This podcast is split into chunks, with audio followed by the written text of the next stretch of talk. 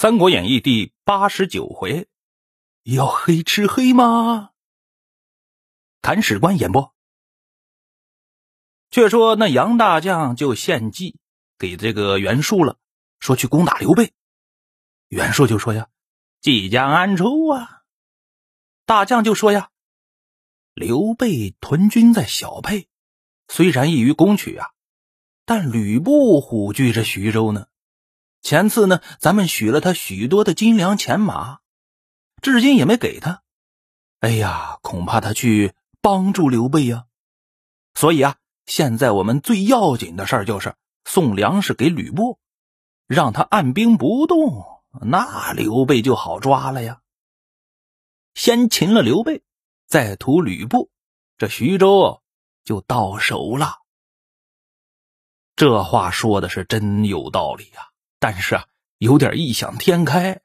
除非这吕布和刘备都是智障，但是袁术显然是很喜欢这个政策的，于是啊。准备了二十万斛的粮食，让这韩印呢拿着密书去见吕布了。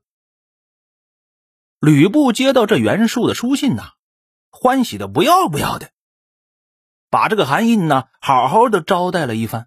哎，这事儿就算成了。这原因呢回去告诉袁术，袁术于是啊就遣了大将纪灵啊，然后雷伯、陈兰两个人为副将。统兵数万人呢，直接来攻打小沛了。刘备一听，哎呦喂，了不得了！大军来了，如何是好啊？于是啊，就在想计策。这边想计策呢，张飞沉不住气了，提了兵就要出去打呀。孙乾说了：“现在小沛的呀，粮食也不够，军兵也少，怎么打得过呢？”可以啊，送一封书信去给吕布，让他帮帮忙。张飞就说了：“那厮如何肯来呀？”玄德说：“钱之言善也。”哎，也就是说，孙乾说的对。于是送了一封书信给吕布。这书信里的内容啊，大概就是这样的：“福自将军垂念，令备与小沛容身，实拜云天之德。”今袁术欲报私仇，遣纪灵领兵到县，王在旦夕，非将军莫能救也。望取一旅之师，以救道玄之急，不生幸甚。言下之意啊，你快来救救我，我一个人承受不来。吕布看了书信，就跟身边的谋士陈宫商议了。前者袁术送粮食致书，是不想让我救刘备呀。但现在刘备又来求救了，我想刘备屯军在小沛，嘿，未必能够害我。但若是袁术得了刘玄德的小沛，就北连泰山诸将以图我，这我徐州还待得下去吗？所以啊，玄德是要救的。这倒不是要为救刘备而救刘备，而是为了救自己。因为形势比人强，你救了刘备啊，刘备害不了吕布啊。你不救他，袁术把他给并了，那袁术打吕布，那可一个来一个来的呀。于是啊，吕布就提兵启程了。却说这袁术手下大将纪灵起长兵长驱大进，已经到了沛县东南了，扎下营寨，昼列旌旗。遮映山川呐，那漫山遍野都是他们的人呢。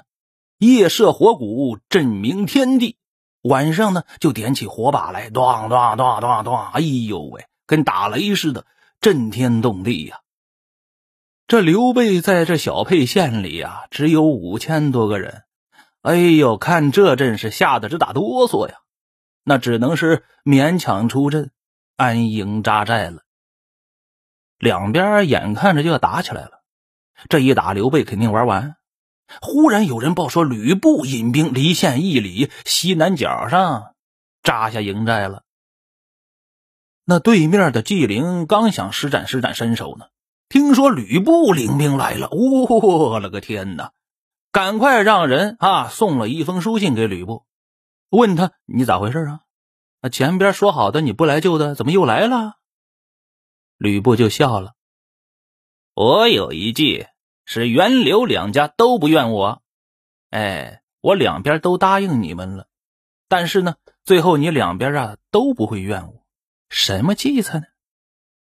于是啊，就让使者到纪灵刘备的寨中，请他二人呢过来饮酒。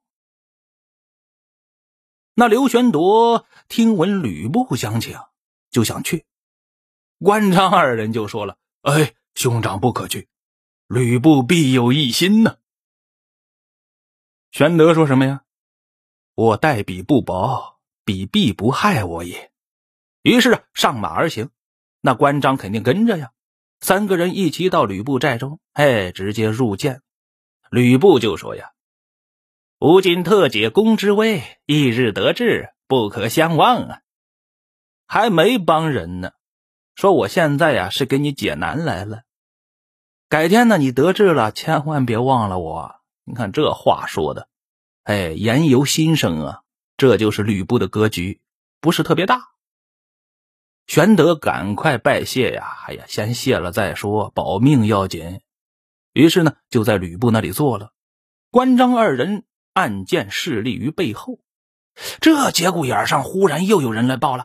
报，纪灵道：“哎呦喂，这纪灵可是袁术的大将啊，带着大兵压境的那个人呢。”玄德一听，请了我来了，又请纪灵了。我的天哪，这吕布这老小子，该不是要宰了我吧？